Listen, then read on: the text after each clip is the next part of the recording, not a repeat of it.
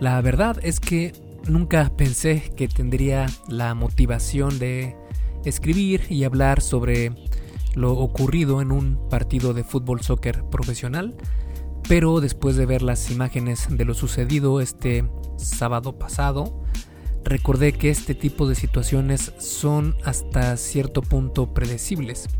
Y si no sabes sobre lo que estoy hablando, eh, puedes investigar si eres de otro país y no te has enterado de lo sucedido. Puedes buscar Querétaro versus Atlas 2022 porque fue un partido de fútbol donde los o las barras eh, del equipo de Querétaro atacaron a las personas visitantes del equipo de Atlas y pues se hizo eh, me gustaría decir que hubo un ataque digamos igual pero la verdad es que no. La verdad es que las personas de Querétaro eran mucho más y no había la seguridad suficiente para resguardar a estas personas de Atlas. Y pues se hizo una imagen bastante fuerte de ver porque puedes ver eh, a personas tiradas en el suelo con eh, varios golpes, unas inconscientes, otras personas completamente desnudas y bueno, las imágenes hablan por sí mismas. Si eres eh, sensible a este tipo de imágenes y videos, preferible que no lo veas, créeme que no vale la pena ver ese tipo de contenido. Y si ya lo viste, pues puedes darte una idea de cómo afectó aquí en mi país, que es México, esta noticia, porque pues nosotros no conocíamos hasta cierto punto esta eh, capacidad de violencia en un partido de fútbol. Sí estamos acostumbrados a ver otro tipo de violencia, pero no en un lugar como este que es un recinto de deporte y que hasta unos días, hasta hace unos días, seguía siendo un lugar familiar. De ahora en adelante, quién sabe si siga siendo así. Pero bueno, sabiendo un poco más sobre lo que pasó, el punto aquí es que hasta cierto punto este tipo de problemas son predecibles. Porque existe evidencia que puede explicar el porqué del comportamiento de las personas en estos disturbios. Podrías pensar que estos sujetos que provocaron estos problemas son desadaptados sociales o que están simplemente locos. Y la verdad es que no dudo que algunos de ellos sí lo sean y que sean completos desadaptados sociales. Pero esto va mucho más allá. Porque también te puedo asegurar que así como hay estos desadaptados sociales, estos cobardes, te puedo asegurar que muchos de los responsables de estas acciones también tienen familia y seres queridos que los consideran personas normales. Y sí, tal vez te preguntes por qué estoy hablando sobre este suceso si eh, a lo que me dedico es a escribir un blog dedicado a la salud y fitness basado en ciencia. Y la respuesta a esa pregunta es que sinceramente pienso que este es un tema de salud mental y psicológica de la que todos debemos estar atentos, porque como comprenderás en unos momentos, es de gran importancia reconocer cuando nos encontramos en una situación donde podemos ya sea ser presa de conciencias conocidas como mentalidad de masas y el efecto Lucifer, y también tanto para reconocer si estás siendo influenciado por esta conciencia deformada o si estás en peligro de ser afectado por un disturbio entre masas. Y antes de comenzar, recuerda que este episodio y todos los demás son traídos a ti por Fase 1 Origen, mi videocurso sobre salud y fitness para aquellas personas que van comenzando en su travesía para comer mejor, más nutritivo y que quieren comenzar a hacer ejercicio desde cero. Este programa está pensado específicamente para principiantes o bien para aquellas personas que han intentado varias cosas antes y no han podido quedarse con esos hábitos de hacer ejercicio y comer mejor. Si quieres ver lo que incluyen estos cursos, puedes ir a esculpetucuerpo.com diagonal fase 1, todo junto, sin espacio y el número 1 con número, no con letra, fase 1. Y bueno, te dejo entonces con el episodio número 139 del arte y ciencia del fitness, el podcast de esculpetucuerpo.com. Yo soy Mike García y te veo en dos segundos. Vamos a comenzar hablando sobre algo conocido como la mentalidad de masas. Cuando se es parte de un grupo, se cambia la manera en que las personas piensan y se comportan. Esto puede ser tanto positiva como negativamente. Por ejemplo, entrenar con un grupo puede ayudarte a tener un mejor desempeño físico, pero estar dentro de un grupo inmerso en un disturbio puede ocasionar que te comportes de manera agresiva, casi de forma inconsciente. De hecho, dos profesores de psicología de la Universidad de Harvard mencionan que las multitudes pueden ser peligrosas, en parte porque promueven la llamada mentalidad de masas. Cuando esto ocurre, las personas dentro de las masas se sienten menos responsables de sus acciones, incluyendo actos de agresión.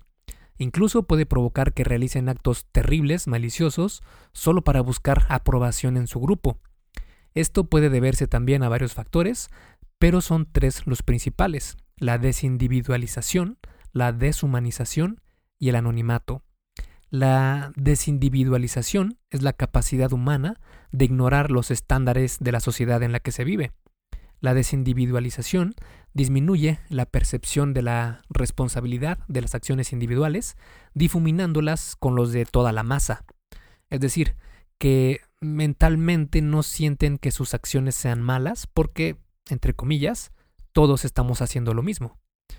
Una característica parecida a la desindividualización es la deshumanización.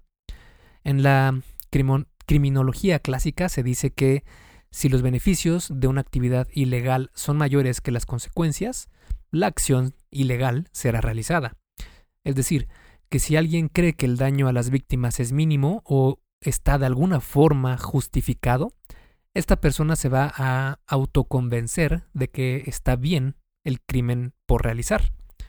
Al deshumanizar a las víctimas con varios tipos de propaganda, los perpetradores están entrenados para pensar sin remordimiento acerca de sus enemigos.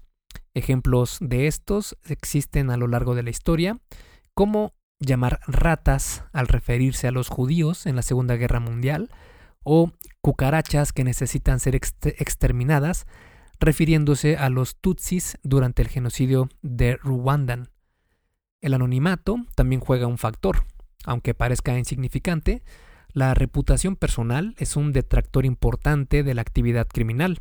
Es decir, cuando la identidad de algún individuo es anónima, éste siente una seguridad para su reputación, provocando que pueda actuar de forma maliciosa.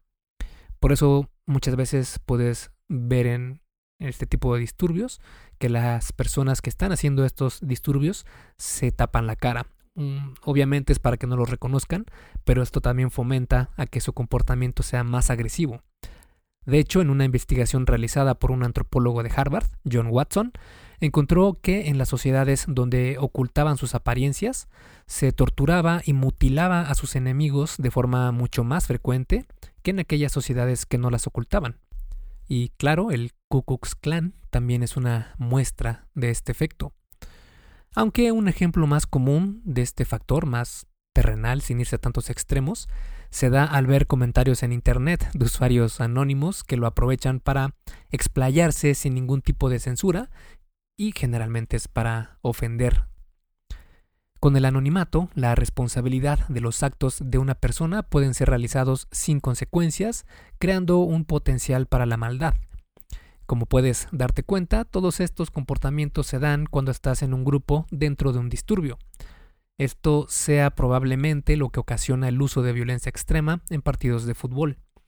Menciono esto porque lo ocurrido en el partido de Querétaro contra Atlas 2022 no es un hecho aislado, sino que esto se ha dado en diversas partes del mundo y en culturas completamente diferentes en el Mundial de Francia de 1998, eh, Santa Fe versus Nacional en Bogotá, Veracruz contra Tigres en México, eh, en partidos internacionales también como Colombia contra Argentina o Inglaterra contra Hungría, en el fútbol español y entre muchas otras ocasiones. Lo que nos demuestra que esto puede ser un aspecto más complejo del que se podría pensar. Otro efecto que nos habla de lo moldeable que podemos ser es el efecto Lucifer. Y es que a lo largo de la historia existen incontables e-, ejemplos de personas buenas que hicieron cosas malas. Pero ¿por qué se da esto? Bueno, pues una de las razones por las cuales se puede actuar con maldad es por seguir una figura de autoridad. En un estudio se encontró que Los participantes tuvieron menor actividad cerebral cuando fueron obligados a hacer algo. Esto significa que cuando actuaron bajo órdenes, su cerebro trabajó menos para procesar sus actos, creando un mayor desapego de las consecuencias del comando impuesto. Otro ejemplo claro de esto es el suicidio en masa en Guyana en 1978, donde 918 personas se suicidaron o asesinaron a otras personas, ingiriendo cianuro, siguiendo el culto de su líder Jim Jones. Una tercera parte de las víctimas eran niños. Otra razón puede que sea debido al efecto Lucifer que te comentaba hace unos momentos. El efecto Lucifer fue acuñado por el psicólogo Philip Zimbardo y nombró a su investigación en referencia a la figura mitológica de Lucifer, que fue un ángel bueno que se convirtió en demonio.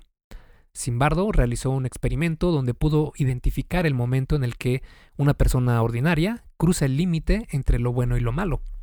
Lo impactante de esto es que el experimento tuvo que ser detenido a los seis días de haber comenzado debido a la atrocidad del comportamiento de los participantes.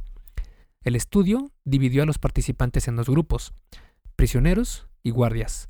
Ambos grupos incluyeron a jóvenes universitarios normales, completamente sanos psicológicamente. Al grupo de guardias se les proporcionó ropa para despersonalizarlos e incluso se les dio lentes reflejantes muy grandes que fungían casi como máscaras para aportar más al anonimato. Los estudiantes comenzaron a perder bastante rápido sus personalidades normales, entre comillas, y a ser absorbidos por su rol en el estudio. Los guardias comenzaron a darle a los prisioneros tareas humillantes, después los forzaron a desnudarse y fueron degradados sexualmente, entre muchos otros abusos. Simbardo explicó, y cito, en las primeras 36 horas, el primer estudiante normal y saludable tuvo un colapso. Liberamos a un prisionero cada día durante los siguientes cinco días, hasta que terminamos el experimento a los seis días porque estaba fuera de control no había manera de controlar a los guardias. Este experimento refuerza el argumento de que las circunstancias tienen gran influencia en el comportamiento de las personas. De hecho, si quieres conocer más sobre este efecto Lucifer, puedes ver en YouTube, puedes buscar Philip Zimbardo, efecto Lucifer, y hay varias pláticas de él, hay una de TED Talks y otra de Google Talks, y explica muy bien este experimento y es impresionante cómo puede las circunstancias hacer cambiar el comportamiento de las personas. Hey, rápidamente, antes de seguir con el episodio, ¿me harías un favor? Si te está gustando lo que estás escuchando en este podcast, ¿puedes compartirlo en tus redes sociales? Basta con que tomes una captura de pantalla o te tomes una foto y compartas la publicación en Facebook, Instagram o en cualquier otra red social mencionando el podcast El arte y ciencia del fitness. Porque simplemente con que hagas esto, que realmente no te lleva más de un minuto, me ayudas un montón a que Esculpe tu cuerpo crezca y podamos cambiarle la vida a muchas más personas. Y si haces esto, no olvides etiquetarme en la publicación para que pueda agradecerte personalmente. En Facebook estoy como blog Esculpe tu cuerpo y en Instagram como Esculpe tu cuerpo. Vale, sigamos entonces donde nos quedamos en el episodio. Y otro problema que hay es el alcohol y la agresión. Como vimos, las circunstancias en las que se encuentran determinadas personas puede hacer que se comporten de forma diferente. Ahora, Imagina eso más la influencia del alcohol. El alcohol puede hacer que no actúes de forma regular, incluyendo un comportamiento de enojo o agresivo.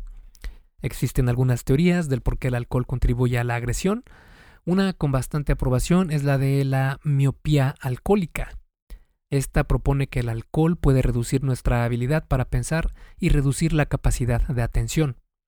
Esto impide reconocer las señales sociales y de nuestro entorno que nos permiten interpretar la situación de forma racional, lo que significa que si alguien o algo nos provoca cuando estamos ebrios, es mucho más probable que caigamos en responder la agresión en lugar de dejarla ir al tomar en cuenta las consecuencias de nuestras posibles acciones. Con el alcohol, también es usual que no interpretemos de forma correcta el comportamiento de otras personas. Esta puede ser la razón por la que comienzan tantas peleas de personas intoxicadas con alcohol que la única razón por la que comenzaron el pleito fue porque chocaron hombros al pasar caminando cerca. Entonces, si unimos todas estas piezas del rompecabezas, tenemos que con las barras de animación en el fútbol soccer, estamos provocando al mismo tiempo todas estas circunstancias. Mentalidad de masas, despersonalización, deshumanización, anonimato, presión de un líder, efecto Lucifer, miopía alcohólica. Es la receta para que tarde o temprano existan disturbios en estos espectáculos deportivos. Aunque esto no quiere decir que el comportamiento violento sea una ley inamovible. De hecho, existe también mucha evidencia de héroes del día a día, entre comillas, que, pudiendo actuar como lo hacían las masas, decidieron pensar en las consecuencias de sus actos y tomar mejores decisiones. Por ejemplo, Joe Darby ayudó a detener los abusos en la prisión de Abu Ghraib, donde se dieron eventos denigrantes y de daño físico y psicológico muy fuertes a prisioneros, que esto fue un comportamiento bastante parecido a lo que pasó en el estudio de Simbardo, pero en esta ocasión sí fue en la vida real, y de hecho las imágenes son muy crudas, también si lo investigas es eh, muy interesante como eh, militares sin ningún tipo de historial agresivo, estando en esa situación, hicieron cosas terribles con los prisioneros. De hecho, Philip Simbardo lo menciona en, su, en las pláticas que te comentaba antes de TED y de Google Talks, e incluso muestra imágenes y videos y está muy interesante por si lo quieres ver. Pero bueno, regresando al tema, podemos decir que no todos los humanos actúan maliciosamente por el simple hecho de poder hacerlo. Existen personas que pueden estar con la presión más grande sobre sus hombros y aún así no doblegarse al efecto de las masas. Estas son oportunidades para ser héroes. Obviamente esto no mediante exponer tu seguridad para pelear como lo haría Superman, sino para romper el eslabón del efecto Lucifer y la mentalidad de masas, para darte cuenta de que estás en una situación que puede convertirte en un villano o en un héroe. Es la misma situación, pero el resultado es inmensamente diferente. Y para concluir este episodio, y a manera de resumen, podemos decir que la inclusión de barras de animación, entre comillas, en los estadios de fútbol soccer comenzó como una forma de apoyo a los equipos, pero existen ciertas situaciones psicológicas que pueden crear verdaderas tragedias si no se tiene precaución al crear estos grupos. Existe evidencia que muestra que las masas de personas crean percepciones diferentes que afectan al comportamiento de las personas dentro de ese grupo. Ocurren sucesos como la despersonalización de los individuos y la deshumanización del grupo contrario. Además, el efecto Lucifer también puede afectar al comportamiento de las personas simplemente por adoptar la identidad de la masa o el grupo en el que se encuentra. Con lo ocurrido en el partido de Querétaro vs Atlas de 2022, se debe aplicar el Estado de Derecho con mano dura a todos los responsables de estos sucesos. En México se debería prohibir por completo las barras de animación que no aportan absolutamente nada y también el alcohol en estadios como ya se ha hecho en otras ligas de fútbol soccer, porque si somos completamente honestos, muchas personas no saben controlar el alcohol y se, se les va de las manos y los estadios es un recinto de deporte que debe ser exclusivamente para ir a ver deporte y no para irse a embrutecer de alcohol. Y tampoco quiero cenar como alguien que está en contra del alcohol. De hecho, yo, yo tomo alcohol, pero trato de siempre de tener eh, un nivel eh, moderado de consumo. Y en los estadios, por ejemplo, trato de tomar muy poco y pues voy a ver el espectáculo deportivo y no voy a emborracharme y de paso ver el, partido, ¿verdad? Son cosas muy diferentes y de verdad que se disfruta muy bien ver un partido de fútbol, en tus cinco sentidos porque vas a apoyar a tu equipo, estás viendo a los mejores jugadores de la nación jugar fútbol y es muy muy divertido. Créeme que no necesitas el alcohol para disfrutar estos espectáculos. Dicho esto, además de preguntarnos quiénes son los responsables de que se siga dando este tipo de tragedias, también debemos identificar qué es lo que causa estos problemas. Y la respuesta a esto es que es el sistema lo que corrompe el comportamiento. Es decir, las influencias políticas, económicas, legales, culturales, sociales, de poder, todo eso nos afecta y nos manipula casi de manera inconsciente. De hecho, Philip Zimbardo lo ejemplifica muy bien en su frase. ¿Quieres cambiar a una persona? Cambia la situación. ¿Quieres cambiar la situación? Reconoce dónde está el poder en el sistema que se encuentra y con eso vas a cambiar prácticamente todo. Esto claro no quiere decir que todas las personas sean malas o que harán acciones maliciosas si se encuentran en una de estas situaciones, pero sí nos muestra lo moldeables que podemos ser como humanos si nos encontramos en determinadas circunstancias. Los verdaderos héroes son quienes se oponen a la maldad a pesar de estar dentro de estas circunstancias, no como los cobardes que atacan al caído. Y hasta aquí el episodio del podcast de hoy. ¿Te gustó? Si es así, déjame una calificación y tu opinión en Apple Podcast. Es muy sencillo y no te lleva mucho tiempo. Con esto me ayudas a que el podcast suba en el posicionamiento de Apple y así podamos llegar a más personas. Si tienes alguna duda o sugerencia, puedes mandarme un email a contacto. Veo absolutamente todo lo que me llega al mail y respondo personalmente a todos. Puedo tardarme un poco por la cantidad de mensajes que recibo al día, pero ten por seguro que sí te responderé. Gracias por escuchar el podcast de la arte y ciencia del fitness y espero haberte ayudado a aclarar algunas de tus dudas. Y antes de irnos, si te gustó el episodio, entonces probablemente también te guste el checklist que hice para saber si estás haciendo lo correcto para ver resultados en el gym. Si no estás viendo los resultados que quieres, se puede deber a varios factores. Este checklist funciona como una guía para que veas dónde puedes mejorar y poder seguir progresando. Es completamente gratis y puedes bajarlo en esculpetucuerpo.com diagonal lista. Me despido y nos vemos en el siguiente podcast.